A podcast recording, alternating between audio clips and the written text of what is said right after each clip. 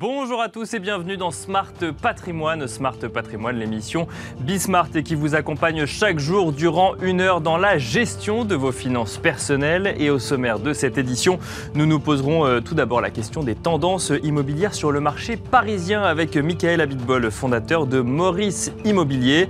Et ensuite, dans Enjeu Patrimoine, nous fera un focus sur les droits de succession avec Sophie Nouy, responsable du pôle ingénierie patrimoniale chez Cyrus Conseil, et maître Barbara David de notaire à Paris. Nous tenterons de comprendre concrètement ce qui attend les héritiers le jour euh, de la succession en matière de fiscalité et les façons dont on peut préparer son héritage et réduire justement cette fiscalité. Et puis dans la deuxième partie de Smart Patrimoine, nous serons rejoints comme d'habitude par Laura Olivier, journaliste chez Club Patrimoine, afin de donner la parole aux experts de votre gestion patrimoniale. Nous parlerons d'immobilier résidentiel, mais aussi d'investissement dans les PME françaises avant de conclure avec une chronique qui euh, vous parlera d'alliance entre digital et produits structurés. Smart Patrimoine, c'est parti.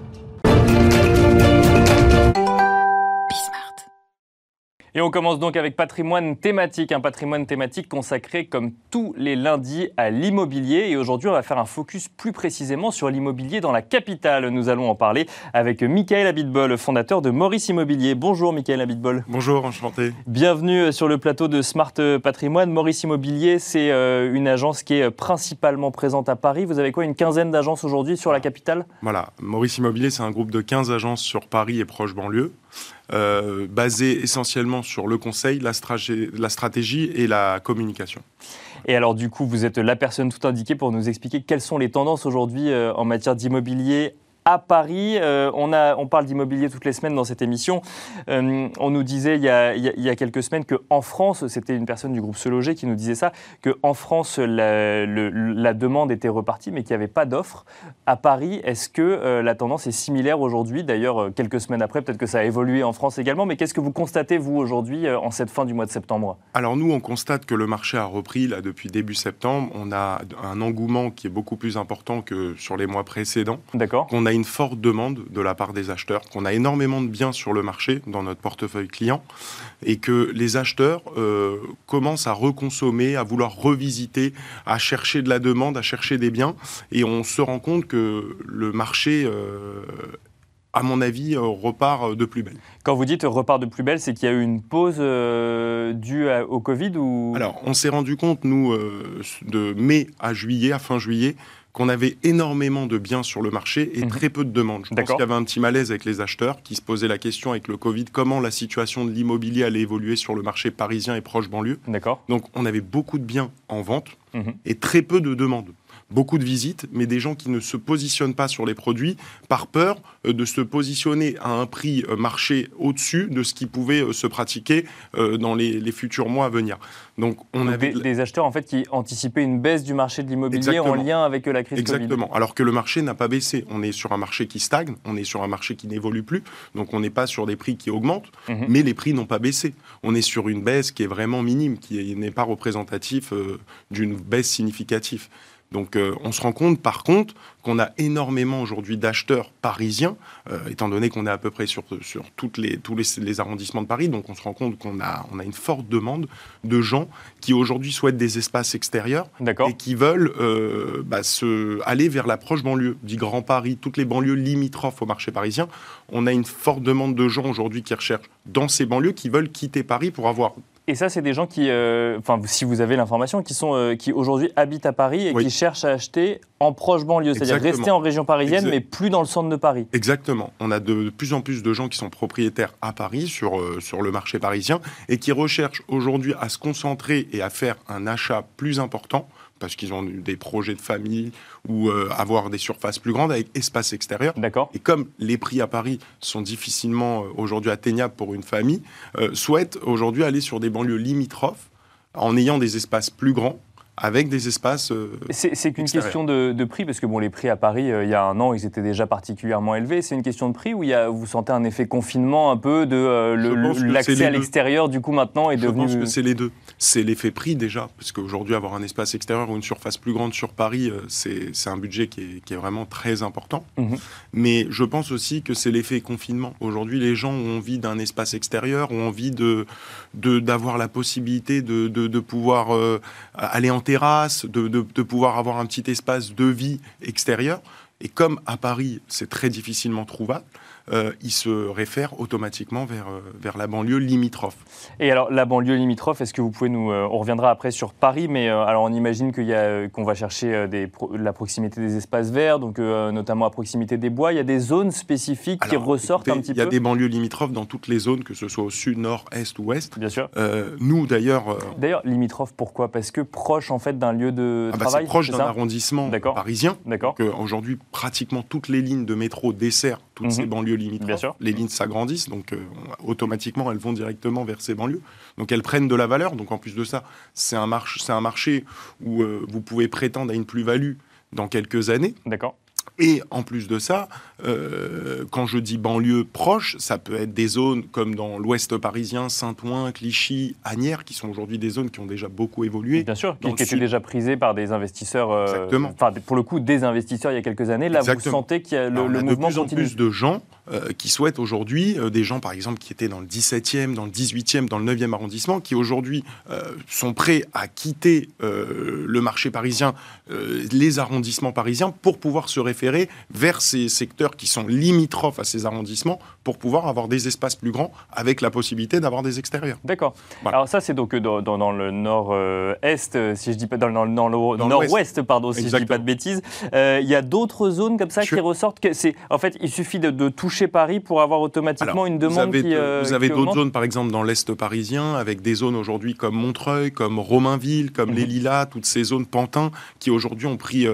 c'est un vrai boom immobilier sur ce marché, et on a de plus en plus de gens, par exemple la clientèle du 11e arrondissement, du 12e, du 20e, de gens qui, ont, qui sont potentiellement dans l'Est parisien, qui aujourd'hui sont prêts à franchir le pas, d'aller vers des zones de banlieue comme Montreuil, comme Romainville, comme Rony, mhm. et pour avoir des espaces, des petites maisons de ville avec des extérieurs. Et c'est vrai que c'est très agréable parce que quand vous vivez en appartement, euh, ça n'a pas la même signification qu'une petite maison de ville en banlieue. Et alors concrètement, là, je sais qu'on parle de plein de villes limitrophes euh, différentes, mais euh, une moyenne du prix au mètre carré dans ces villes-là comparée à une moyenne du prix au mètre carré Nous, on est implanté sur la ville de Montreuil. Ouais.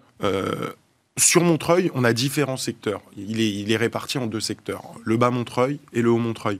Donc les prix aujourd'hui, on ne peut pas vous donner une tendance de moyenne, mais on se rend compte que dans le bas Montreuil, limite Vincennes, on est aux alentours de 8000 euros du mètre. D'accord. Ce qui est quand même aujourd'hui un prix significatif, mais mhm. qui est encore sûr, mais qui est en dessous de, dès qu'on rentre dans Paris, bien sûr. les prix parisiens. Par contre, dans le haut Montreuil, il y a le prolongement de la ligne 11 là, qui est en train de, de se faire. Donc on est encore sur des prix qui sont euh, moins importants. On va être autour de 6000 euros du mètre, ce qui est quand même aujourd'hui attractif. Vous avez des petites maisons de ville.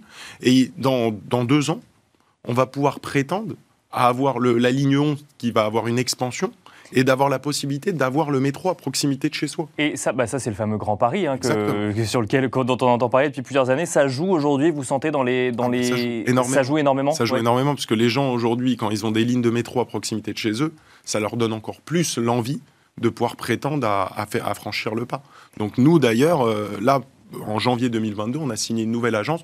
On commence à s'installer, puisqu'on veut s'installer dans les banlieues limitrophes au marché parisien. On va s'installer à Saint-Ouen. D'accord. On, a, on a d'autres ouvertures de prévues, mais on va moins axer aujourd'hui nos ouvertures sur le marché parisien. On va être plus axé sur les banlieues limitrophes pour essayer de proposer une gamme beaucoup plus importante à nos clients et leur laisser l'opportunité d'avoir un choix encore plus stratégique. Euh, et alors, bon, alors là, effectivement, on a, euh, dans, la discussion, on a pris Paris, puis on a regardé tout autour. Mais alors, le marché parisien en tant que tel, est-ce que ça veut dire que lui, enfin, intra-muros, est-ce que ça veut dire que lui, il stagne parce que euh, dès qu'on est sur des surfaces un peu petites, qui n'ont pas accès à un balcon ou qui sont loin d'un espace vert, du coup, c'est plus compliqué aujourd'hui, il y a moins de demandes ne euh, stagnera jamais. D'accord. Parce qu'on est sur un marché où Paris reste quand même. Oui, il n'y a pas que les Parisiens du monde.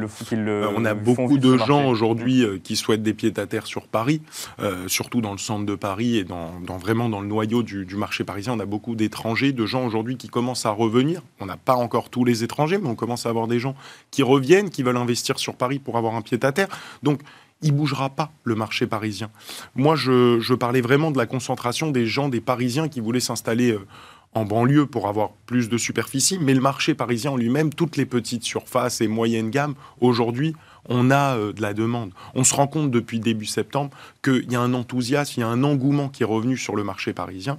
Et je pense qu'à l'avenir, ça, on, va prétendre à de belles choses dans l'immobilier. Donc, cette fameuse attente de, de prix qu'elle allait baisser dont vous nous parliez tout à l'heure, des investisseurs qui ne se positionnaient pas il y a quelques mois, du coup, c'était un, mirage ou Je pense que c'était, on était sur un marché qui était très attentiste. Les gens avaient besoin de savoir comment la situation évoluait. Et euh, je pense qu'ils se sont mis dans une situation où ils préféraient voir comment la situation évolue mhm. avant de se positionner sur des biens. Nous, on se rend compte euh, sur l'intégralité de nos agents, donc dans différents secteurs du marché parisien, que on a un engouement. On a de la demande, on a des visites. Et, vous nous l'avez un peu dit tout à l'heure, mais euh, c'est vrai qu'on entendait avant l'été, par exemple, des agents immobiliers nous dire j'ai jamais eu autant d'estimation, mais les biens ne sont pas encore mis en vente. Euh, vous, vous avez vécu également ce, Alors, on, a vécu, on a vécu cette situation puisqu'on avait beaucoup de vendeurs qui souhaitaient vendre, parce qu'en plus de ça, j'étais un petit peu affolé par le marché. Donc on a eu oui, vous voulez vendre tout de suite, du coup, eux, et les acheteurs voulaient attendre. En juillet, euh, on a eu en portefeuille, on a un réseau de 15 agences, on a eu plus de 900 biens à la vente, ce qui est quand même aujourd'hui un, parc immobilier en termes de, de produits à la vente qui était assez important. On n'avait jamais eu autant de biens à la vente. Aujourd'hui, euh, on a toujours autant d'estimations, mais euh, les biens se vendent. Donc automatiquement, on a moins de biens à la vente. au mois de juin, juillet, on les, gens qui recherchaient un appartement euh, avaient un choix. qui était vraiment important. Donc, ils, se laissaient vraiment l'opportunité d'avoir ou un coup de cœur sur un produit, ou de se laisser le temps d'avoir une affaire à un prix qui était relativement intéressant pour, pour se positionner au bon prix. Là, depuis début septembre, on sent qu'il y a un engouement. Euh, nous, on, a fait énormément de transactions depuis le début septembre. On sent que les gens sont revenus à la charge, que les, potentiels acheteurs sont là aujourd'hui pour se positionner et qu'il y a une demande qui est, qui est revenue comme à la normale. Et euh, comme à la norme, c'est-à-dire au même niveau qu'avant euh, pandémie, euh, c'est ce que vous constatez chez Maurice Là, sur le mois de septembre, on se rend compte qu'on est sur des chiffres d'affaires qui étaient les mêmes chiffres d'affaires que septembre avant Covid, donc on est complètement dans la norme par rapport à la situation. Merci beaucoup, euh, Michael Abitbol, Merci de m'avoir euh, reçu. très aimable de votre bah, Merci de nous avoir détaillé un petit peu ce que vous ressentez hein, de ce marché immobilier, pour le coup, Focus Paris euh, et proche banlieue. Je rappelle que vous êtes le fondateur de Maurice Immobilier. Et quant à vous, on se retrouve tout de suite dans Enjeu patrimoine. Et c'est parti à présent pour Enjeu patrimoine. Euh, Enjeu patrimoine où nous allons nous poser la question euh, de l'anticipation des droits de succession dans le cas d'un héritage avec deux points de vue. Le point de vue du notaire, maître Barbara Thomas-David, notaire à Paris. Bonjour. Bonjour. Bienvenue. Et euh, le point de vue d'une ingénieure patrimoniale, Sophie Nouy, responsable du pôle ingénierie patrimoniale chez Cyrus Conseil. Bonjour Sophie Nouy. Bienvenue à toutes les deux. on va parler des droits de succession, comment les comprendre pour ensuite les anticiper euh, on va peut-être commencer par essayer de les comprendre. Déjà, en fait, les droits de succession, c'est quelque chose qui peut s'avérer très très coûteux lorsqu'on ne les a pas suffisamment anticipés et que, en tant qu'héritier, euh, on va toucher un héritage. Peut-être euh, votre point de vue à vous, maître Barbara Thomas David, puisque vous êtes finalement la personne avec qui on échange lorsque on fait face à une succession. Oui, tout à fait. En fait, si vous voulez, les droits de succession, vous les payez au moment du décès. C'est mhm. le principe, c'est comme ça qu'on. c'est le nom. C'est le droit de récupérer du coup une partie de l'héritage. On paye à l'État, en fait, c'est une fiscalité sur ce. Voilà. Et euh, la fiscalité est en fonction du lien de parenté qui existe entre le défunt et la personne à qui il transmet. Vous voyez, par exemple, vous n'avez pas de droit de succession entre conjoints ou entre euh, copaxés. En revanche, au profit des enfants, qui sont les héritiers en ligne directe les plus proches, vous avez des droits qui sont très vite à 20% et vous pouvez, pour les patrimoines conséquents, monter jusqu'à 45%. Donc, d'où une anticipation qui peut être intéressante, puisque l'anticipation, outre le fait que civilement, c'est souvent la paix des familles, et eh bien, sûr, fiscalement, il y a ce sujet-là aussi, oui, mais... il y a ce sujet qui est le plus important à mon sens, parce que vous ne devez jamais passer, faire passer la fiscalité, si vous voulez, avant l'anticipation civile. Il faut que la chose soit intéressante civilement. Et si civilement, eh bien, c'est intéressant, vous pouvez étudier l'enjeu euh, patrimonial fiscal. Et l'anticipation, eh bien, va vous permettre de faire des économies importantes, des économies importantes, puisque vous avez des abattements qui se reconstituent, mhm. puisque vous pouvez faire du démembrement de propriété, et puis parce que aussi le défunt, il peut payer les droits au nom et pour le compte de ses enfants. Donc vous avez tout un tas de mécanismes qui permettent, par l'anticipation, de réduire considérablement la note. Alors, c'est peut-être hors sujet fiscalité, mais lorsque vous constatez des successions qui ne se passent pas bien, la fiscalité peut être un sujet ou pas forcément? C'est deux choses qui, qui, sont différentes, mais c'est vrai que là, puisque fiscalement vous devez euh, finalement euh, régler votre succession dans les six mois du décès, vous allez encore plus oui, ça va exacerber potentiellement des, des tensions. les problématiques, tout à fait. Alors, euh, Sophie Nouy, maître Barbara Thomas-David nous a donné deux, deux sujets sur la fiscalité. C'est d'abord le lien de parenté qu'on peut avoir avec les personnes et les niveaux, en fait, de, les montants finalement qu'on va atteindre. Est-ce que on vient vous voir pour vous dire il faut que je prépare ma fiscalité ou de toute façon on se dit que ça ne nous concerne plus, entre guillemets Alors, on vient nous voir pour en parler. D'accord, quand même. Et même quand on ne vient pas nous voir pour en parler, nous, on est à l'initiative euh, du fait d'en parler. Euh, l'idée, c'est que plus votre patrimoine est important, plus vous allez payer des droits élevés. Et euh, effectivement, le lien avec les enfants fait que vous allez atteindre très vite une fiscalité à 45%. D'accord. Si vous avez un patrimoine très élevé et que vous avez trois ou quatre enfants, celui qui, a qui reçoit le plus de votre succession, c'est l'administration fiscale. D'accord. 45%, c'est énorme. Parce que 45%, c'est des montants élevés. Alors, c'est progressif, il y a un barème. Et c'est tout ce qu'indiquait euh, Maître Thomas David. C'est quelque part, plus vous allez anticiper, plus vous allez pouvoir profiter de donations, le fait de donner de votre vivant, prendre en charge vous-même les droits, ce qui évite de payer des droits sur le montant du cash que vous allez utiliser pour payer les droits. D'accord. Et en plus, plus vous allez pouvoir régler la paix des familles et faire en sorte que tel enfant récupère tel bien, tel autre tel bien, à un moment où c'est intéressant pour lui. L'avantage de faire ça, c'est que euh, eh bien, le barème des droits de donation, c'est le même que celui des droits de succession, et il se reconstitue ainsi que les abattements tous les 15 ans. Et on n'a pas. Combien de fois est-ce que vous avez 15 ans dans votre vie euh, pour euh, laisser passer le temps et faire euh, des transmissions à vos enfants?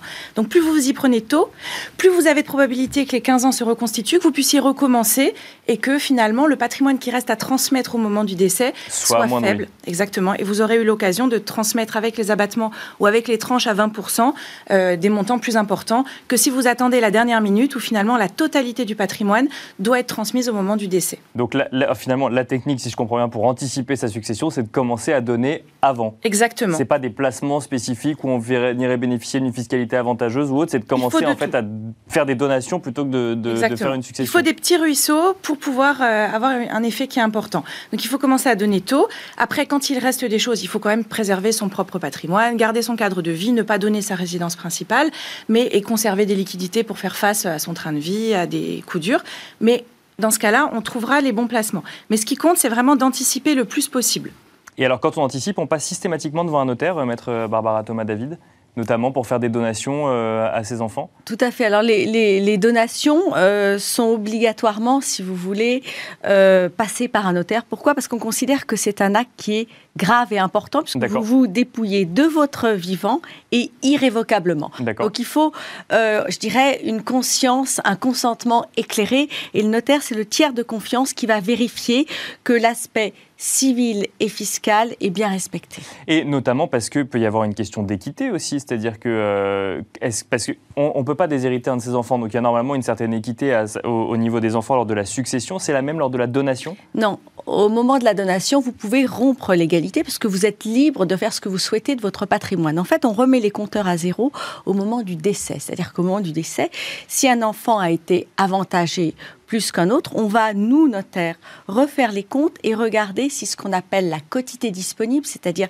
la part du patrimoine que vous pouvez transmettre à qui vous souhaitez, si cette part, elle n'est pas dépassée. Si un enfant a reçu plus que l'autre, mais au-delà de cette quotité disponible, il va devoir remettre sur la table ce qu'il a reçu en plus. Alors, il doit rembourser ou il doit juste, il va toucher moins dans, la succession ça, dépend. Si vous voulez, s'il a touché euh, trop, mais que vous avez encore suffisamment dans le patrimoine, il va faire ce qu'on appelle un moins prenant, c'est-à-dire qu'il va prendre moins que les autres. Mais s'il a carrément dépassé, qu'il reste plus dans le patrimoine suffisamment pour permettre à tout le monde de recevoir sa réserve héréditaire, eh bien, il va vouloir il va devoir rembourser à ses frères et sœurs ce qu'il a reçu en trop.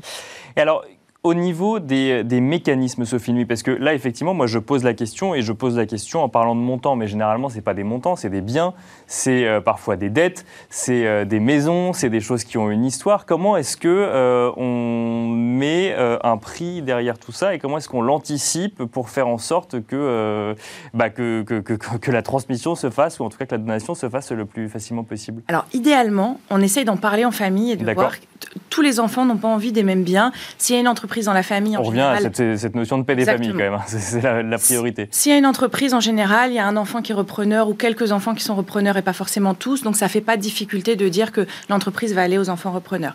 S'il y a des biens dans lesquels une des familles, la transmission de l'entreprise est potentiellement plus facile que euh, pas toujours. Ce, mais... qui va, ce qui va compter après, c'est à combien on l'estime, comment on dédommage les autres. Tout ça, ça peut, ça peut donner lieu à des crispations. Mais pour autant, savoir qui va récupérer les titres, c'est assez simple. C'est celui qui l'a dit en général.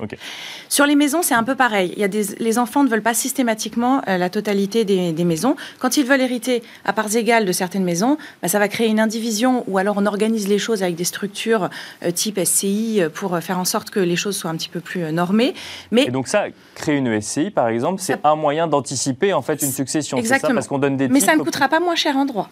D'accord. Ah, bah là, c'est. je, pensais justement que euh, du coup, ça, ça facilitait la transmission. Que vous, ça facilite parce que ça facilite la paix des familles. C'est pour ça que les professionnels euh, du, droit vous le disent régulièrement. Il faut faire attention à qu'est-ce qui va se passer dans votre maison si tous vos enfants, vous avez quatre enfants, se retrouvent en indivision sur la maison. Qui va payer les factures? Qui va s'occuper de déterminer qui va aux vacances? Qui va déterminer quand est-ce qu'il faut la louer? C'est un petit peu difficile. Sur l'indivision, il faut souvent l'unanimité pour prendre les décisions. Il vaut mieux passer par des sociétés civiles parce que dans ce cas-là, qui prend les décisions, on regarde ce qui est dit dans les statuts. En général, c'est le gérant. Le gérant prend l'ensemble des décisions. Parce que c'est une entreprise, donc en fait. Euh, Exactement, ça échappe euh, au droit classique. Et donc, c'est les statuts qui sont la règle du jeu. Et l'avantage dans ce cas-là, c'est que les factures sont payées et que dans les cas où il y en a certains qui veulent sortir, on a un peu déterminé comment ça allait se faire. Donc, c'est plus facile d'organiser la gouvernance avec des SCI. Mais une SCI qui détient une maison qui vaut 100 euh, euh, va être transmise avec la même fiscalité qu'une maison qui vaut 100 qui doit être transmise de son côté. Donc, c'est plus facile, mais c'est pas forcément moins coûteux. Un des points auxquels il faut faire attention pour que ce soit pas forcément moins coûteux, mais que le, droit, les droits de succession soient plus faciles à payer, parce qu'il va en rester au moment du décès, c'est d'avoir les liquidités suffisantes pour les payer. capable de payer. Oui, Exactement. Et pour ça, bah, parce qu'il y aura une succession, enfin il y aura des, frais quoi qu'il arrive, et donc il faut être capable de les payer. Absolument. Donc soit on a des liquidités dans la succession parce qu'il reste un PEA, il y a de l'argent dans des, structures, euh, sur des comptes à vue, sur des comptes titres, etc. Soit il faut de l'assurance vie qui en plus a une fiscalité favorable. Mais le, la pire situation, c'est de ne pas avoir préparé la situation de se retrouver dans une succession avec beaucoup d'immobilier et de devoir vendre en catastrophe, car vous l'avez dit, cher maître, il faut payer dans les six mois. Et payer dans les six mois, quand on voit les années qu'on vient de passer, c'est pas toujours facile de vendre. Alors, dans le cas du Covid, il y a eu des délais, mais enfin, pour autant, euh, mettez en vente une entreprise qui n'est pas reprise ou mettez en vente un bien immobilier dans une zone qui n'est pas très dynamique parce que vous avez besoin de liquidité pour payer les droits, bah, parfois il faut plus de six mois, surtout s'il y a l'été au milieu. Donc il faut faire attention anticiper, c'est aussi pas forcément diminuer la facture, mais c'est également avoir les liquidités pour les payer. Maître Barbara Thomas-David, vous constatez ça effectivement que la liquidité, le fait de pouvoir payer ces fameux droits de succession, même si on les a peut-être un petit peu réduits de, de son vivant, euh, c'est quelque chose qu'il faut réellement anticiper? Ah bah oui, oui, oui. D'autant plus que effectivement, quand vous avez un, quand vous avez un patrimoine qui n'est pas liquide, Hein, une maison, euh, plusieurs appartements, ou, ou même des parts de SCI, parce que ça peut être compliqué. Euh, oui, vous devez effectivement liquider votre euh, votre actif pour pour pouvoir payer les droits. Alors effectivement, il y a un autre une autre possibilité, c'est le mécanisme de l'assurance vie qui vous permet, avec vos enfants, d'anticiper la chose, d'avoir finalement une fiscalité différente, parce que la fiscalité de l'assurance vie est plus avantageuse? Et elle est plus avantageuse. Et euh, même civilement, si vous voulez, le droit euh, de l'assurance vie et euh, le droit des successions, c'est deux codes différents. Les successions, c'est le code civil, l'assurance, c'est le code des assurances. Donc effectivement, vous pouvez jouer avec ça. Et ça, c'est très important d'essayer d'anticiper et de placer en assurance vie les droits de succession qui vont être ceux de vos enfants. Et donc là, pour le coup, ça peut également permettre de potentiellement payer euh, une succession, mais du coup, ça permet quoi de... C'est hors, en fait, cette assurance vie, c'est hors enveloppe de succession. C'est ça, c'est quelque chose qui est donné à part, qui est potentiellement donné oui. anticipé. Oui, tout à fait. En fait, l'assurance vie, comme je vous le disais, ça obéit au droit des assurances. Donc, euh, vous avez une fiscalité différente et normalement, ça ne rentre pas dans la liquidation de votre succession, ce qui vous permet une libéralité euh, plus importante. Il faut juste être raisonnable, parce que vous avez des, règles du Code civil. être raisonnable et justement pas trop donner dans l'assurance vie, parce qu'on aurait l'impression du coup qu'on fait ça sortir de bah, C'est-à-dire que oui, vous avez une règle qui est celle de, des clauses manifestement exagérées. Si vous voulez si vous exagérez trop avec votre assurance vie, on va par rapport à son patrimoine personnel. Exactement, on va vous dire, bah, vous êtes en train euh, de biaiser la réserve héréditaire de vos enfants, donc on va vous demander de rapporter au pot. Et tout ça est une question de jurisprudence. Alors, on a évoqué la SCI, on a évoqué euh, l'assurance vie. Est-ce qu'il y a d'autres conseils, euh, Sophie Nouy, que vous pouvez nous donner sur euh, justement cette possibilité d'anticiper ou de transmettre une partie de propriété bah, Vous avez d'ailleurs évoqué, Maître Barbara Thomas David, dans l'introduction, cette notion de nue propriété usufruit également, qui est un autre mécanisme. Il faut faire un petit peu de tout. Sur l'assurance vie, il faut effectivement raison garder. Il faut aussi faire attention avec l'assurance vie pour une autre raison, c'est qu'on ne sait pas exactement quelle sera la fiscalité au jour du décès de celui qui l'a souscrit. Bien sûr, celle-ci évolue. Celle-ci évolue. Moi, j'ai connu l'assurance vie qui était exonérée de tout droit. Après, ça a été 20% avec un abattement. Maintenant, on est à un taux qui est à 31,25. Alors 31,25, c'est mieux que 45. Enfin, je ne suis pas certaine quand mes clients placent en assurance vie qu'au jour de leur décès, ils seront à 31,25. Mais par contre, mais la fiscalité sur les, droits de succession, elle aussi évolue dans le temps, au, gré des présidentielles. Mais, mais finalement, euh, à la marge, assez peu. On est au-dessus de 40% depuis longtemps euh, en ligne directe et on est quand même sur des taux qui sont euh, qui passés de 20 à 31,25 en assurance vie. Oui, ça, ça, change, ça, change, pas mal, oui, effectivement. Ça change pas mal et ça s'est fait en, une fraction de seconde. Donc c'est important de, de garder en tête qu'il n'y a pas de solution miracle, il faut vraiment faire un petit peu de tout. Il faut effectivement aussi penser à, tout le démembrement, à faire des donations en amont euh, de biens en nue propriété lorsqu'on n'a pas besoin de la pleine propriété du bien et qu'on peut se satisfaire des revenus et de la jouissance du bien. Et puis, il faut aussi réfléchir au moment de la succession. Il y a un certain nombre d'options, notamment pour le conjoint survivant, euh, sur lesquelles il faut réfléchir. Parfois, payer moins de droits, ça veut dire payer une seule fois. Et parfois, pour ça, il bah, faut refuser. Vous avez parfois des conjoints qui sont bénéficiaires de contrats d'assurance vie, qui ont suffisamment de patrimoine par ailleurs, suffisamment de liquidité. Et le fait de renoncer à la clause, en ayant vérifié euh, qui est-ce qui vient en bénéficiaire suivant, et en laissant les enfants toucher l'assurance vie tout de suite, bah, ils touchent la fiscalité de l'assurance vie, ils vont la payer, mais ça évite que ça vienne gonfler le patrimoine du conjoint survivant. Ensuite, ça tombe dans, les droits de, dans la succession du survivant et que ça vienne gonfler les droits de succession. Mais alors ça, c'est un vrai sujet effectivement que je, que je voulais aborder parce que là, effectivement, on a pris le, le, parti du conjoint enfant, mais on pourrait aussi avoir euh, le, enfin, grands-parents parents, enfants. Avec l'allongement euh, de la durée de vie, maître euh, Barbara Thomas David, Parfois, en fait, on va se retrouver à 60 ans, alors qu'on a déjà une grande partie de sa vie, euh, pas forcément derrière soi, mais en tout cas, on a, on a passé les premières étapes. On aurait pu avoir besoin de beaucoup de liquidités pour l'achat d'un premier appartement, pour un mariage, potentiellement pour payer des études des enfants. Et on va se retrouver, du coup, avec un héritage.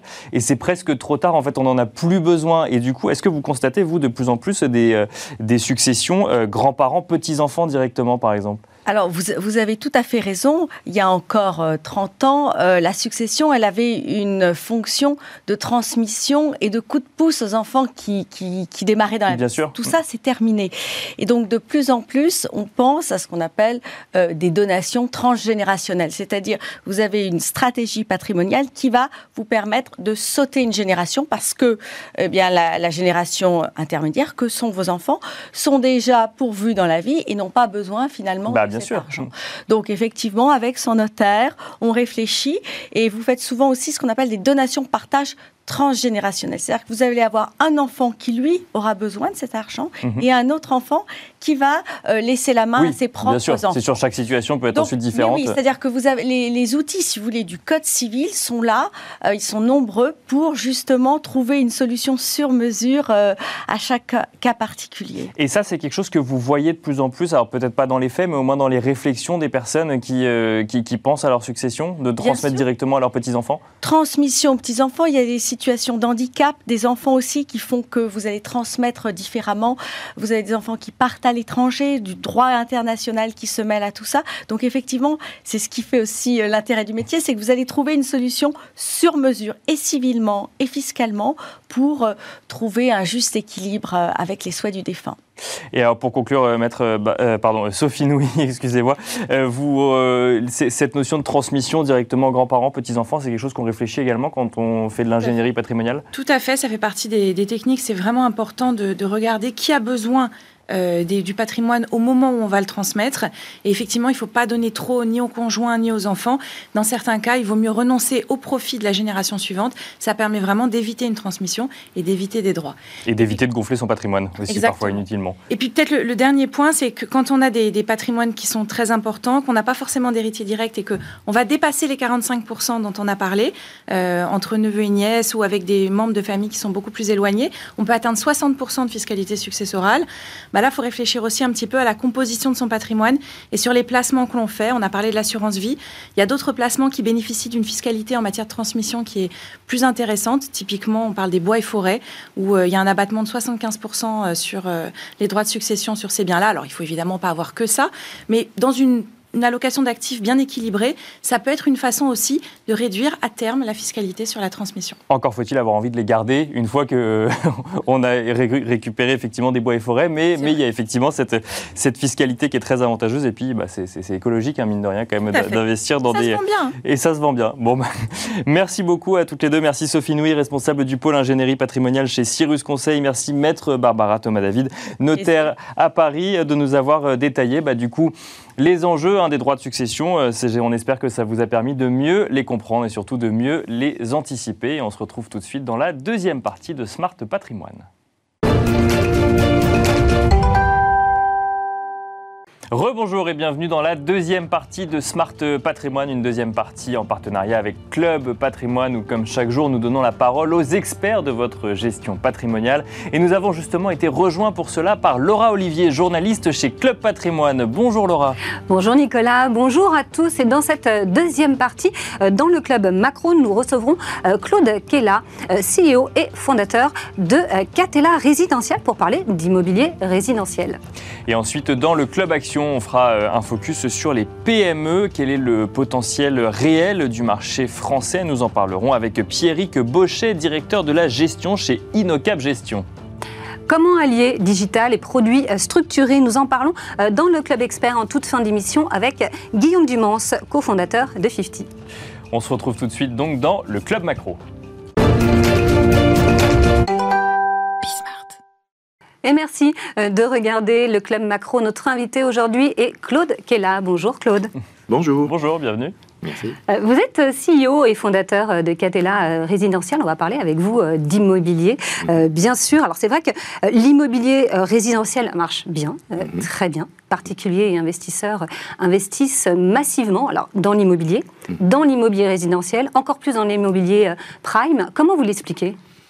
Je crois qu'il y a c'est un phénomène qu'on a commencé à constater il y a à peu près deux ans, avant, avant la, crise de, la Covid. Donc, euh, c'est pas complètement nouveau, mais là, c'est très marqué et cette tendance s'est renforcée effectivement avec la, avec la pandémie. Alors, il y a plusieurs, plusieurs facteurs. Bien sûr, le premier, c'est que le particulier, qui est, euh, qui est quand même le consommateur euh, fondamental et final, a toujours considéré l'immobilier résidentiel comme, comme quelque chose de de, fondamental dans sa vie, dans sa démarche, dans sa stratégie de vie et d'investissement. Mmh. Euh, la, fiscalité sur la résidence principale euh, est sans doute l'immobilier est sans doute peut-être la première source d'enrichissement des Français, cas sur lesquels ils peuvent vraiment, vraiment compter. Euh, donc ça, il y a premier ce phénomène d'abord. Mhm. Ensuite, il y a eu depuis euh, maintenant deux ans une, une tension sur, euh, sur le, le, je dirais le commercial, les immeubles de bureaux, les, les, commerces, etc., le développement de, de, de l'e-commerce, et mhm. puis la pandémie qui est arrivée là-dessus. Du coup, de gros doutes hein, sur ces secteurs-là. Ah oui, de gros doutes sur ces secteurs-là. Et, et, puis, il y a un arrêt euh, fondamental, notamment pour, pour, ce qui était commerce. Et puis, pour les bureaux, une, une nouvelle réflexion euh, sur l'entreprise, sur la façon de vivre l'entreprise, etc. effectivement, qui est tout à fait intéressante. Mais lorsqu'on est investisseur, on peut légitimement se poser des petites questions en disant vers où on va? Donc, du coup, euh, on a vu le marché du, tertiaire passer de 36 milliards à 20 milliards en l'espace d'un an. Mm-hmm. Il faut bien qu'à un moment ou à un autre, on trouve le report de ces sommes. Euh, et, et, ces equity et cette disponibilité est allée assez naturellement vers la résidentielle en se disant bah, finalement c'est quelque chose d'assez certain, c'est résilient, il y a une finalité qui est qu'on peut toucher du doigt, mmh. les gens ont toujours besoin d'un toit, et que ce soit en locatif ou à l'acquisition. Donc euh, euh, une grande une grande une vague de fonds, une lame de fond, je dirais, de la part des institutionnels, mais aussi de fonds euh, qu'on n'avait pas l'habitude de voir. On ne les a pas vus depuis 30 ans et tout d'un coup, on voit des, des fonds euh, pan-européens ou même américains qui viennent. Vous espérez que, que, les investisseurs étrangers euh, sont de, retour. Ah ouais, et puis des, des, des, des fonds lourds, c'est-à-dire qu'ils sont capables de venir en disant bah, tiens, on aimerait bien acheter un milliard de, de résidentiels la semaine prochaine. C'est troublant. Donc ils achètent des immeubles directement Des immeubles et des immeubles dans l'ancien, mais aussi, et dans l'ancien, le marché n'est pas, pas très très large, donc dans le neuf. Et ça a été une des un des faits marquants, si vous voulez, de 2020, c'est qu'en en fait, lorsque la pandémie est arrivée, bah, il y a eu une vraie, une vraie, tension. Tout le monde a eu un petit peu peur. On s'est dit qu'est-ce qui va se passer? Euh, on était un petit peu en l'air. Et puis en fait, les promoteurs ont décidé à un moment ou à un autre de sécuriser leur exercice et de vendre en bloc. Mais pas du tout comme on avait connu lors des décennies précédentes, dans des, bonnes, dans des bonnes conditions. C'est-à-dire que les, les, ventes en bloc se sont réalisées à des valeurs assez surprenantes. Euh, et parfois euh, avec le même bas de bilan. Donc, euh, D'accord. Qu'est-ce qu'on appelle du coup, là surprenant à quel point? Bah, Surprenant parce qu'avant, lorsque vous vendiez un immeuble en bloc, vous pratiquiez une décote entre, allez, entre 12 et 15 à peu près, à ouais. près.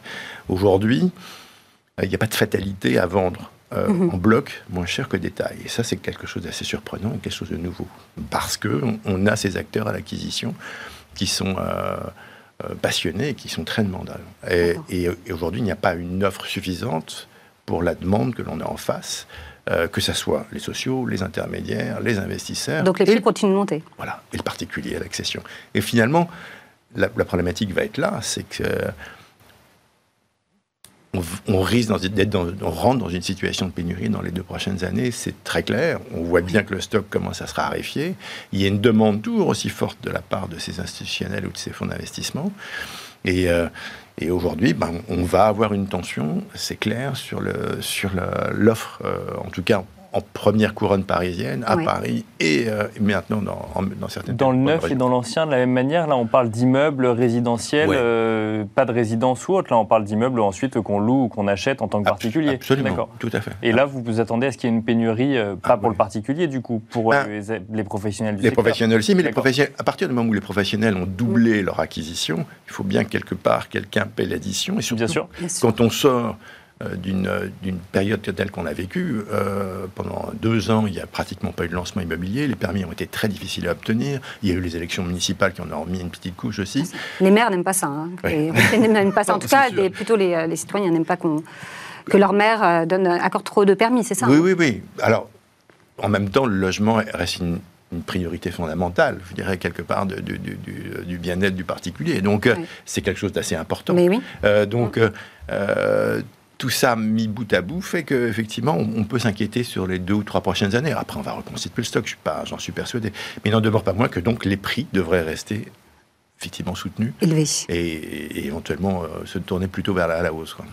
Et, dans le résidentiel, on, peut faire euh, beaucoup de choses, dont euh, de la NUPRO. Qu'est-ce que vous faites de, votre côté? Quelles sont les solutions que vous proposez?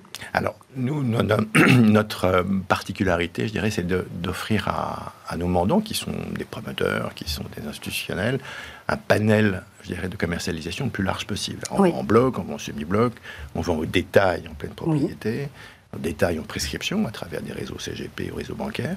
Et puis, on a créé notre propre service de démembrement, mais là en intermédiaire. C'était un petit peu ça notre différence. C'est-à-dire qu'on n'a pas agi en opérateur ou en marchand. Euh, nous, on traite et on travaille pour nos promoteurs. Et c'est-à-dire que dans un même programme, on est capable de vendre en pleine propriété d'un côté et en nue propriété de l'autre. Et ça, c'est intéressant parce qu'on peut immédiatement constater la différence entre les deux prix. Euh, on est en train de le faire, par exemple, rue Petit, dans le, dans le 19e. Et on voit bien qu'il y, a un discount de 30% entre le prix du pleine propriété et la nue propriété. Donc c'est quelque chose de très tangible. Euh, et d'offrir aujourd'hui, euh, sur un même programme, une possibilité d'investir différemment dans ce programme, sans vouloir forcément y habiter ou le louer euh, en pleine propriété, c'est intéressant et je pense que ça, ça, a du sens. Donc vous pouvez prouver cette décote, en quelque sorte. Immédiatement. Du, coup, euh, immédiatement. C'est important dans les produits fiscalisants. Euh, oui, c'est ça. Et puis justement, les, produits de défiscalisation, vous dites que parfois ce, ce sont des leurs. Ah non, je n'ai pas dit ça. Ah, non, non, j'ai peut-être enregistré ça quelque part. pas aujourd'hui en tout cas. C'était pas sur ce plateau. J'ai pas, pas dit ça, j'ai pas dit ça sur ce plateau. Non, j'ai dit qu'il fallait, il fallait faire très attention. Et, sur un produit défiscalisant, il faut immédiatement euh, voir quelle est la, valeur de la valeur étalon, si vous mhm. voulez, de ce produit, et que on a souvent constaté par le passé des produits immobiliers qui étaient un peu dumpés, voire beaucoup dumpés, euh, uniquement par l'attrait fiscal qu'ils représentaient. Et, euh, et si aujourd'hui nous, nous pouvons effectivement prouver qu'en pleine propriété, ça vaut 10 000 euros du mètre et qu'en nue propriété, ça vaut 7 000, c'est très clair. Si on profitait de cette situation pour vendre ce bien à 8 500, là, je pense que ce ne serait pas tout à fait correct. Et, c'est ce dont il faut se méfier. D'accord. Et aujourd'hui, le résidentiel, c'est où que ça marche le mieux? C'est quelle zone, quelle ville? Pourquoi? Bien sûr, Paris et première et deuxième couronne parisienne sont, les, sont, effectivement les pièces maîtresses, je dirais, de, activité. Et c'est là où on travaille le plus. Mais on se développe aussi. On a une équipe qui se développe en, sud-est et, et, en pleine propriété et en nue propriété. Et là aussi, on, on, recommence, si vous voulez, notre, notre, notre, notre organisation, c'est-à-dire vente en bloc, vente au détail et vente en démembrement. Et alors, sur Paris, là, vous nous avez parlé effectivement de, du, 19e. Euh, dans le centre de Paris, c'est facile de faire de la nue propriété ou il y a, le marché de l'immobilier est tellement tendu en fait qu'il n'y en a pas besoin? Ben, en fait, les promoteurs n'en ont pas besoin parce qu'en fait, il y a très très peu d'offres en neuf dans Paris intramuros. Il y en a moins de 500 aujourd'hui, donc euh, c'est pas, pas beaucoup. Bien sûr. Euh, néanmoins, on peut arriver à trouver des opérations en, démembrement sur de l'ancien parc. D'accord. Et c'est là où ça devient intéressant puisque euh, des opérations se montent sur des, des immeubles qui sont actuellement occupés. Euh, et donc, je dirais que le, système est assez vertueux parce que ça permet de s'intéresser à un produit immobilier, de le payer donc avec une décote de, de, 30% à peu près, euh, de maintenir les locataires en place, c'est-à-dire de maintenir un tissu locatif. Et là aussi, il y a une, action, euh, je dirais, socialement responsable qui est intéressante. Donc, on peut s'entendre avec mmh. les mairies là-dessus. Euh, et, se projeter à un remembrement à 15 ans ou 17 ans, bah, ça, détend tout le monde. Euh, et puis ça peut permettre de se projeter, pourquoi pas, sur des valeurs immobilières à 15 ou 16 ou 17 ans, et de se dire, tiens, ce quartier aujourd'hui, ça ne vaut pas grand-chose, mais dans 17 ans, à quoi ressemblera-t-il? Et je me positionne là-dessus, sans avoir euh, les, les, contraintes, les inconvénients, la gestion, etc., etc. d'un produit immobilier classique. Merci beaucoup, Claude, d'avoir euh, été euh, avec nous. Merci d'avoir invité. Et merci d'avoir accepté notre invitation. Je rappelle que vous êtes CEO et fondateur de Catella Résidentiel. On se retrouve tout de suite pour le Club Action.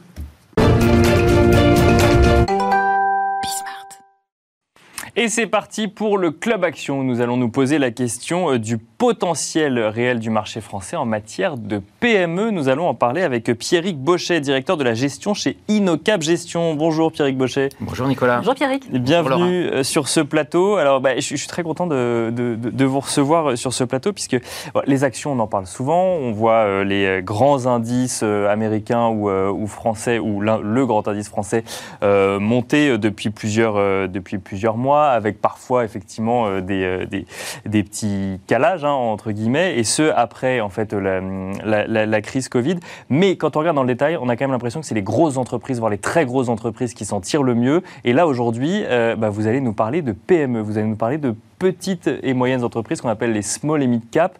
elles sont à la traîne, elles forcément aujourd'hui ces entreprises ou vous constatez quand même qu'il y, qu'il y a des opportunités? Elles sont en pleine forme, ces entreprises. Mais que ce soit les PME, les ETI, ces fameux small et mid cap, euh, on a cette impression qu'elles sont à la traîne puisque l'on est juste sorti, il y a un an, de trois ans de contre-performance. C'était historique. D'accord. Mais si l'on regarde depuis un an, elles vont bien. Elles ont beaucoup de peps, elles ont une bonne croissance comme les grands groupes, mais elles ont ça de plus, c'est que le levier opérationnel fait son retour, c'est-à-dire l'amplification de la croissance des résultats. Et on l'a vu aujourd'hui, toutes les entreprises vont bien, les petites, les moyennes, les grosses, mais ça y est, on est rentré à nouveau dans un environnement économique, un environnement de marché qui redevient favorable à l'investissement en action et à la prise de risque.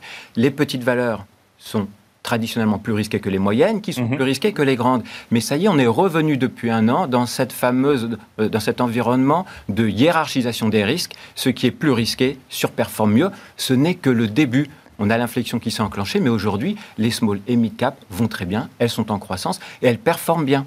Mais alors, parce que là, on parle de, marché coté, on avait quand même l'impression que les très grosses entreprises étaient celles qui rassuraient le plus, et même dans les très grosses entreprises, certains secteurs en particulier, comme le luxe ou le numérique, revenaient très très souvent, même si, bon, après, il y avait des débats euh, euh, growth ou value, mais ce que vous nous dites, c'est que ces PME, finalement, euh, attirent quand même les investisseurs, ou c'est deux choses différentes. Il y a le fait que la PME aille bien, et il y a le fait que la valorisation soit réelle sur le marché en fonction de ce que l'investisseur est prêt à y investir il y a les deux, en décalage. Mais effectivement, votre lecture est la bonne. C'est que quand on est en période d'absence de visibilité, que l'on ne voit rien, euh, on n'a pas envie de prendre du risque. Et dans ce cas-là, on se rassure en investissant dans ce qui est le plus visible, le plus solide et le plus gros. Et quand tout va bien, quand vous croyez en l'avenir, à demain, et si vous estimez que la croissance économique va rester forte, puisque chacun peut voir aujourd'hui, en 2021, la croissance économique est globalement forte partout dans le monde. Mhm. Elle va être entre 4,5, 5,5 suivant euh, les analyses, mais c'est globalement très fort. Et dans ce cas-là, de nombreux investisseurs investisseurs, effectivement, souhaitent reprendre du risque et redécouvrent le bon positionnement très qualitatif et le supplément de croissance des profits que délivrent les petites et moyennes valeurs en tendance. Donc quand l'environnement économique est bon, et solide quand la croissance est là et qu'elle est visible et quand vous estimez qu'elle va se poursuivre. Ce qui n'est pas le cas aujourd'hui, mais vous nous dites que ça va être le cas demain, du coup, c'est ça? Ou que, en tout cas, c'est le retour finalement des, des, small et mid cap aujourd'hui? On le voit et c'est ce que le marché euh, nous explique depuis un an c'est que nous avons juste démarrer, mais c'est naissant, ça ne fait qu'un an. Sur des cycles qui durent en moyenne 7-8 ans, même si le dernier cycle économique a duré 10 ans, en début de cycle, il faut historiquement privilégier le risque, privilégier les petites et moyennes valeurs qui surperforment. Cela fait juste un an que les petites et moyennes valeurs surperforment. Ce n'est pas vraiment flagrant. Aujourd'hui, notre analyse est que la solide croissance économique que l'on constate partout dans le monde en 2021 va se poursuivre en 2022 sous le coup d'une demande finale qui est forte, des restockages dans de nombreuses filières industrielles partout dans le monde et de l'accélération de la vaccination. Aujourd'hui, c'est un peu plus de l'équivalent de 50% du PIB mondial qui est vacciné. La mobilité va accélérer, les perspectives vont être solides. Et quand l'environnement est favorable à la croissance économique, c'est favorable à la croissance des profits des entreprises. Et donc, œuvre toujours la hiérarchisation des risques et nous sommes bien dans un environnement où nous estimons que la surperformance qui vient de s'enclencher des petites et moyennes valeurs va se poursuivre. On l'a bien compris, vous êtes spécialiste hein, des petites et, moyennes valeurs. Justement, qu'est-ce que vous retenez? Est-ce que vous, je sais pas, est-ce qu'il y a des, euh, des, valeurs dont vous pouvez nous parler? Alors, tout a été dit sur la crise sanitaire globalement, mais il n'y a pas que du mauvais globalement. Mm. On le voit au niveau des petites et moyennes valeurs comme au niveau des grandes valeurs. C'est qu'il y a des secteurs d'activité qui ont vu leur croissance sous-jacente se renforcer avec la nature de la crise. Et quand vous avez un marché qui renforce sa croissance, et quand sur ce marché vous avez un leader mondial qui amplifie les prises de parts de marché, vous avez le double effet positif, le double levier sur la croissance des profits et donc la création de valeur des entreprises. Alors, je dis peut-être une bêtise, mais vous me parlez de PME et de leader mondial, ça, ça rentre dans la même phrase? C'est surprenant, ça va ensemble. On n'imagine pas, mais en France, et là, on peut aller bien au-delà de la France, on peut prendre le marché européen, vous avez énormément de leaders mondiaux sur des niches de marché. Sur des niches, d'accord. C'est un marché de niche, c'est un marché de niche, avec de fortes barrières à l'entrée, un marché de spécialistes, où des entreprises créent beaucoup de valeur, elles ont su investir énormément, elles ont su être différenciantes, elles se sont taillées la part du lion. Vous avez un exemple là Vous avez des exemples de sociétés? On peut prendre deux exemples dans deux univers différents. Alors, je rappelle bien que les exemples que je vais évoquer ne sont pas des recommandations d'investissement, bien sûr, bien mais sûr, juste un partage de convictions parmi euh, nos investissements. Des constats sur... Euh, Tout à fait. Prenons euh, l'amélioration du confort chez soi. Aujourd'hui, est coté en France un leader mondial, qui est l'entreprise Somfy, leader mondial des, des, moteurs pour les volets roulants et les stores.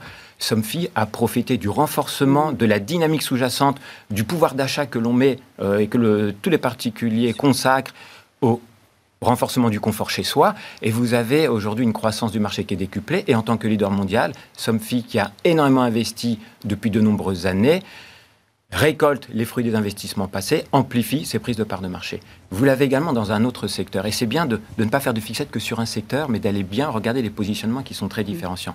Dans le secteur de la santé animale, qui aujourd'hui a vu sa croissance sous-jacente renforcée du fait de la nature de la crise. Les, Français adoptent plus d'animaux de compagnie, sont partis un peu moins en vacances, donc mm. consacrent davantage de budget, et du fait du télétravail, ont eu beaucoup plus de temps chez eux pour voir le comportement de leurs animaux, de temps en temps un petit peu surprenant. Et les visites euh, sont, se sont renforcées euh, pour aller tester et bien vérifier la bonne santé des animaux. On a en France un acteur côté qui est le sixième laboratoire pharmaceutique mondial spécialiste de la santé animale, qui est la société Virbac. Virbac a énormément investi depuis de nombreuses années, est en phase d'accélération de ses prises de parts de marché. On va prendre avant, après Covid. En 2020, le supplément de gain de part de marché de Virbac, c'était 4 points par rapport à son marché. Sur les 6 premiers mois de l'année 2021, c'est 7 points. Ça fait toute la différence. Et quand vous rajoutez du volume dans le chiffre d'affaires, vous voyez effectivement l'impact sur les résultats. Quand le nouveau patron de Virbac, Sébastien Roux, est arrivé en 2017, la rentabilité opérationnelle était à environ 7%. Cette année, elle devrait être à environ 16%, voire un petit peu plus. Et aujourd'hui, on parlait de visibilité. Virbac donne de la visibilité sur 2022, 2023 et au-delà. L'environnement est fort, les entreprises vont bien et les entreprises créent de la valeur. Alors, moi, je trouverais très intéressant d'avoir votre point de vue sur, euh, en tant que du coup euh, spécialiste euh, small et mid cap, sur les, le nombre d'IPO assez impressionnantes et, et, parfois sur des des, mouvements comme ça qui vont sur euh, des nouvelles technologies, comme sur HRS, où finalement il y a eu euh, énormément de, nouveaux investisseurs ou d'investisseurs qui sont allés sur ces technologies, alors qu'il n'y a pas encore de marché par exemple, mais euh, on est dans l'hydrogène, on est dans l'écologie. Qu'est-ce que, comment vous regardez ça, vous, aujourd'hui? On le regarde, mais avec beaucoup de, loin, prudence. Non, on le regarde de près, on analyse, on veut bien comprendre. Franchement, il y a des choses que pour lesquels on est très surpris. D'accord. Donc les IPO, du sang neuf, de nouvelles histoires, c'est parfait. Il faut que le marché vive, l'économie vive, il faut anticiper sur les tendances, il faut créer de nouveaux points industriels. Ça participe au renforcement, à la compétitivité du pays. Vive l'innovation, vive les entreprises, vive le PEPS, vive l'audace, c'est parfait. Mais. Mais, exactement. Ensuite, la tête bien froide, on analyse, on regarde le potentiel de marché, on regarde le chiffre d'affaires, les perspectives de rentabilité, qui ne doit pas être trop loin non plus. Créer un nouveau monde, c'est parfait pour un pays au point de vue national, mais l'arrêté de l'investisseur, il faut quand même être dans le dur, si je puis dire, des chiffres de la création de valeur, au moins à un horizon de 12-18 mois. Et donc, quand on est dans la part de rêve et que la valorisation anticipe déjà l'exécution à 10 ans, nous ne participons pas, effectivement. On comprend qu'il y a cette envie, nous sommes très pragmatiques. Dans l'univers côté, il y a énormément de leaders mondiaux extrêmement différenciants qui sont sur des niveaux de valorisation qui restent très attractifs. Dans ce cas-là, on prend du risque sur ces positionnements-là. Merci beaucoup euh, Pierrick euh, de nous avoir détaillé du coup votre expertise sur les small et mid cap dont on parle un peu moins quand on parle des marchés euh, financiers et pourtant elles existent donc c'est important d'avoir des, des, gens convaincus finalement de leur, de leur raison d'être. Pierrick Baucher, je rappelle que vous êtes directeur de la gestion chez Inocap Gestion. Quant à vous, on se retrouve tout de suite dans le Club Expert.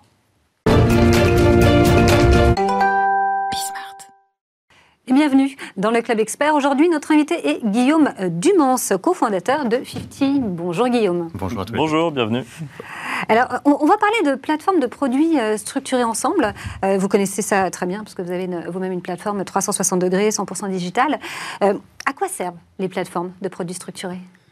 Leur utilité a été en fin de compte de d'apporter là où il y avait un manque sur le marché. Euh, tout simplement, euh, ces plateformes se sont adressées essentiellement à des CGP, Family Office, mais également à des trésoreries d'entreprise, euh, dans un seul but qui était de simplifier l'accès aux produits structurés, qui étaient euh, historiquement, on va dire, une matière un peu complexe, ou en tout cas euh, euh, supposée être réservée à une forme d'élite. Et donc ces plateformes visent à une, meilleure pédagogie dans l'accès aux produits structurés. Ça, ça, reste toujours des produits un peu complexes, hein. même s'ils sont digitaux, ça reste des produits qu'il faut, qu'il faut expliquer finalement. Ça, c'est, c'est possible de le faire en digital quand on n'a pas quelqu'un en face de soi?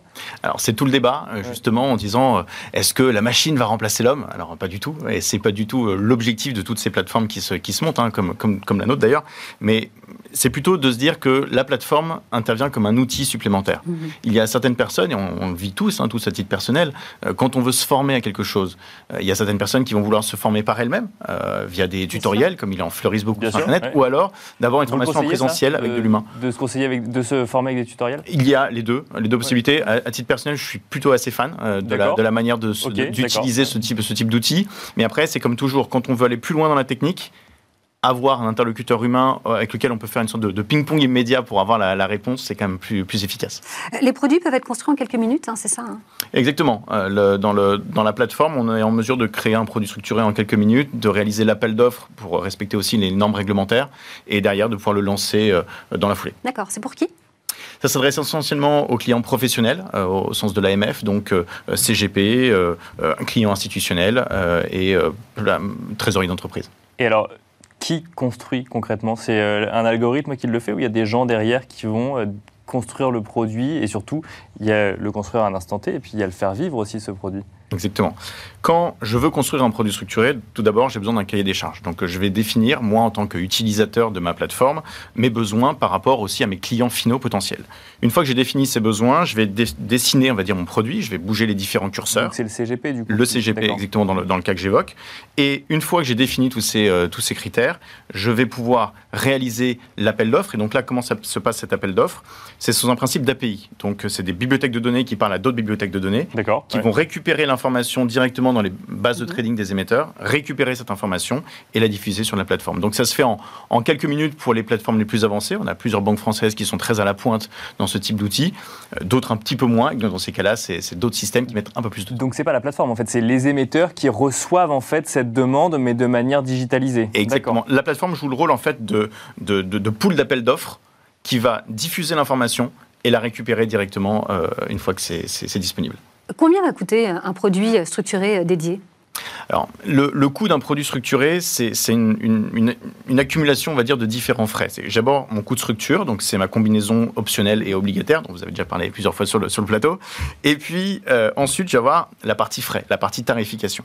Et cette partie-là, tu vas avoir les frais de l'émetteur, donc de ma banque émettrice de mon produit structuré, les frais de structuration, qui vont être là directement ceux de l'intermédiaire, qui peut être une plateforme ou un intermédiaire plus traditionnel, et puis les frais du distributeur. Donc, les coûts peuvent aller aussi bien de 0,050 quand je suis vraiment sur quelque chose d'extrêmement euh, d'extrêmement euh, précis, extrêmement euh, serré en termes de marge, à des marges plus importantes quand j'ai des coûts de distribution importants. On prend l'image d'un produit de campagne qui va être distribué de façon extrêmement large.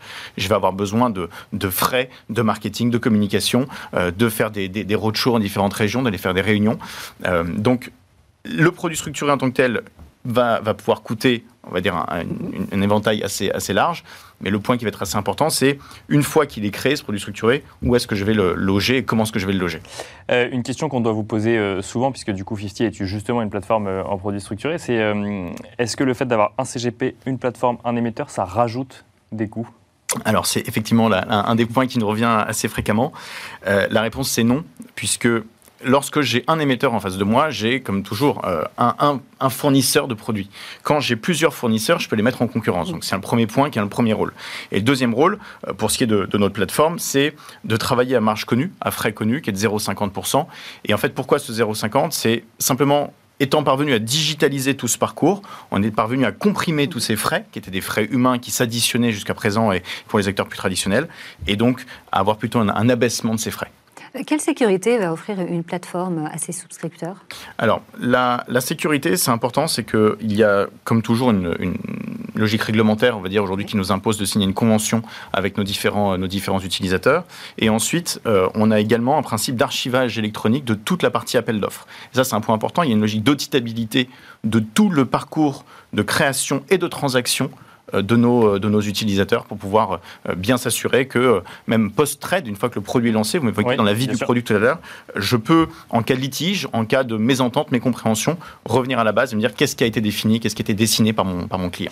C'est quelque chose, et ce sera la dernière question, c'est quelque chose qui est euh, dans l'usage, euh, du coup, c'est un, un, réflexe aujourd'hui du CGP où il préfère quand même avoir quelqu'un en face de lui euh, pour, qui va lui expliquer, qui va le rassurer, qui va lui... Parce que c'est des produits qui sont complexes, donc je reviens à cette notion de pédagogie, mais quand on ne connaît pas, euh, ça, peut, ça peut paraître surprenant d'aller sur une plateforme. Co comment y venir? Il y, a, il y, a, un marché pour tout type de, tout type de clients. En fait, l'apport de la plateforme et le euh, pourquoi est-ce que j'y vais, comment j'y vais. Vous avez comme toujours ceux qui sont très, très, très utilisateurs, très consommateurs de la ressource et qui vont dire je vais aller sur mon produit structuré, euh, je sais exactement ce que je veux, telle caractéristique, tel niveau de barrière, tel niveau de coupon, clac, clac, clac, en deux minutes, c'est en deux minutes. Il faut savoir c'est qu'une barrière et un coupon, mais oui, voilà. Voilà, exactement. Et, et ensuite, il y a ceux qui ont besoin de plus de pédagogie, plus d'accompagnement, qui soit via la plateforme vont faire appel un peu aux personnes qui les aident, aux membres, de, aux membres des équipes de ces plateformes, soit faire appel à des acteurs plus traditionnels. Mais en, en dernier point, ce qui est, ce qui est assez fondamental, c'est que quand j'ai créé ma plateforme et quand j'ai créé mon produit structuré, il faut également derrière passer à l'étape d'après. C'est où est-ce que je vais le placer, ce produit structuré? Est-ce que je vais le placer à travers un contrat d'assurance vie, à travers un compte titre? Et, et c'est bah, dans ce cadre-là je vous propose, Guillaume Dumans, de revenir nous en parler. Avec grand plaisir. C'est déjà fini, mais on pourra du coup, on a déjà le prochain euh, sujet ensemble. Guillaume Dumos, cofondateur de 50. Merci à vous d'avoir suivi euh, Smart Patrimoine. Une nouvelle semaine avec vous, euh, Laura, qui débute. On se retrouve, qui, exactement, on se retrouve donc demain pour un nouveau numéro de Smart Patrimoine à partir de 13h. Bonne journée.